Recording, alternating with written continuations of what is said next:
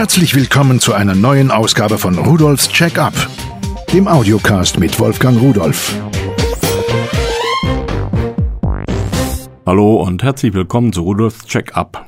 Heute möchte ich Ihnen etwas erzählen über Festplatten und vor allen Dingen über ein geniales, kleines und preiswertes Teil, mit dem man durchaus in der Lage ist, mal ganz schnell eine Festplatte zusätzlich an seinen Rechner anzuschließen. Aber Lassen wir uns erstmal darüber sprechen, wie war denn das eigentlich mit den Festplatten?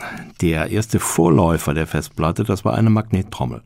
So ab etwa 1932 hat man davon gehört und außerhalb von Forschungseinrichtungen und Universitäten kam dieser Speicher aber dann in Wirklichkeit erst 1958 auf den Markt. 8192 Worte a 32 Bit konnte sie speichern. Sie kam in der Zuse Z22 zum Einsatz. Das war ein Rechner, der bei Konrad Zuse gebaut wurde und verkauft wurde.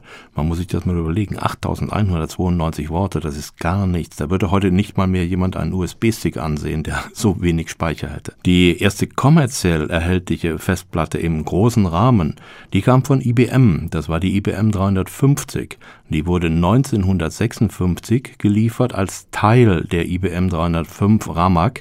Das ist ein Computer gewesen. Diese Festplatte, das war ein Riesenteil. Die hat 5 Megabyte Speicher gehabt, 24 Zoll Durchmesserscheiben, 600 Millisekunden Zugriffszeit. Das heißt, bis die einen Datensatz gefunden hat, hat es im Durchschnitt 0,6 Sekunden gedauert. Die lief mit 1200 Umdrehungen pro Minute und hat 500 Kilogramm gewogen. Um das Ganze noch zu toppen, muss man sagen, sie hat 10 Kilowatt aufgenommen. Also ist ungefähr so viel wie fünf Heizlüfter. Die Schreib- und Leseköpfe, die wurden elektropneumatisch, also mit Luft gesteuert. Und man brauchte für den Betrieb dieser Platte einen Druckluftkompressor. Sie hat 10.000 D-Mark gekostet und wurde nur vermietet. Das heißt, diese 10.000 D-Mark war der monatliche Mietpreis für diese Festplatte. Das hat sich geändert. 73 kam IBM mit Winchester. Das ist also ein Projekt gewesen, welches diesen Namen dann sehr, sehr lange für Festplatten geliehen hatte. 1979 kamen die ersten 8 Zoll Winchester Laufwerke. 1980, dann ging es dann Schlag auf Schlag, 5 ein Viertel Zoll Winchester Laufwerke von Seagate. Das war damals die ST506, also ein ganz, ganz bekanntes Laufwerk. Und die Modellbezeichnung ST506 wurde auch für viele Jahre für diese neue Schnittstelle, welche da mitgekommen ist, angewendet. So, und dann 86 kam die SCSI, also SCSI-Schnittstelle. Das war das erste standardisierte Protokoll.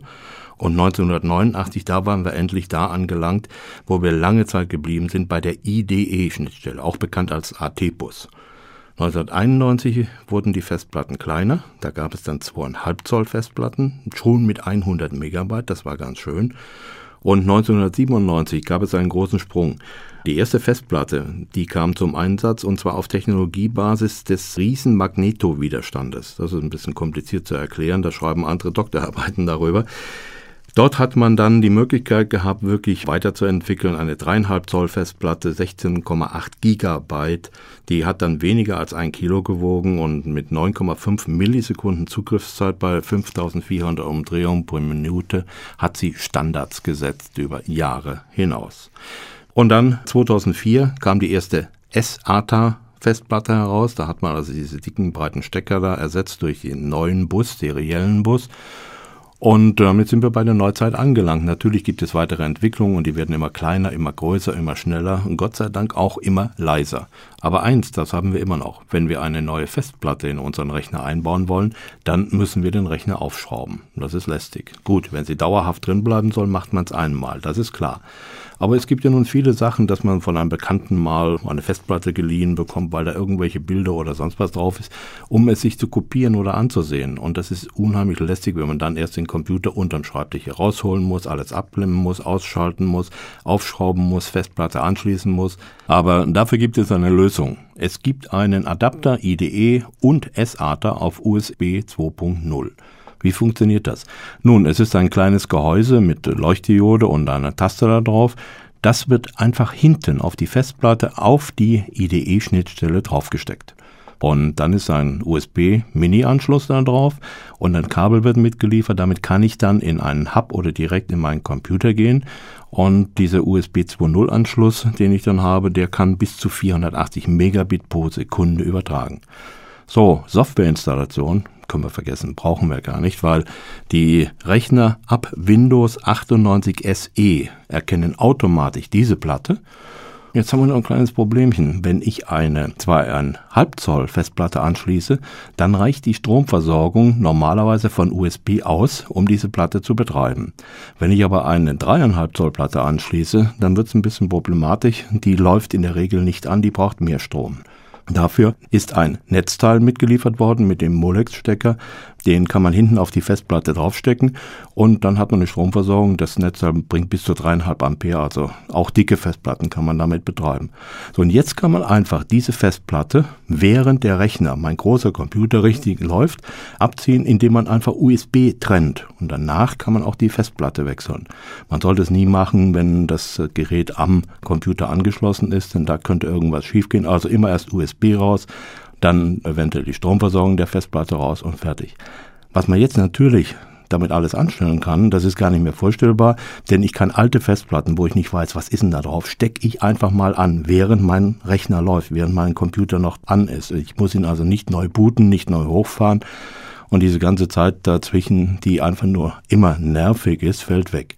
Ich kann Backups machen von meiner Festplatte auf eine kleine oder eine größere Festplatte, die ich dann irgendwo im Schrank verstaue oder mitnehme. Ich habe die Möglichkeit, auch SATA-Platten anzuschließen. Und genialerweise, ich habe es einfach mal ausprobiert, kann man SATA und IDE-Festplatten parallel gleichzeitig daran betreiben.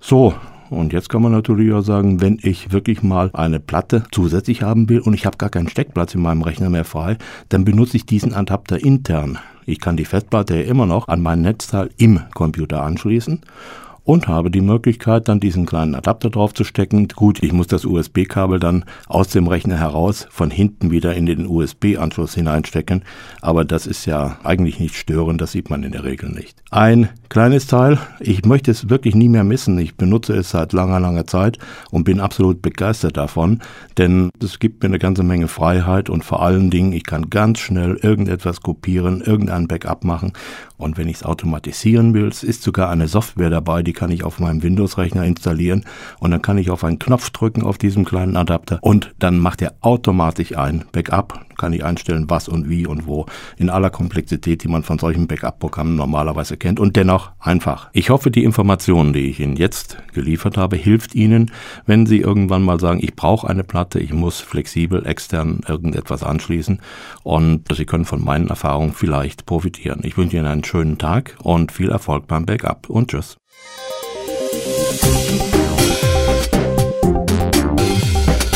Das war Rudolfs Check-up, der Audiocast mit Wolfgang Rudolf.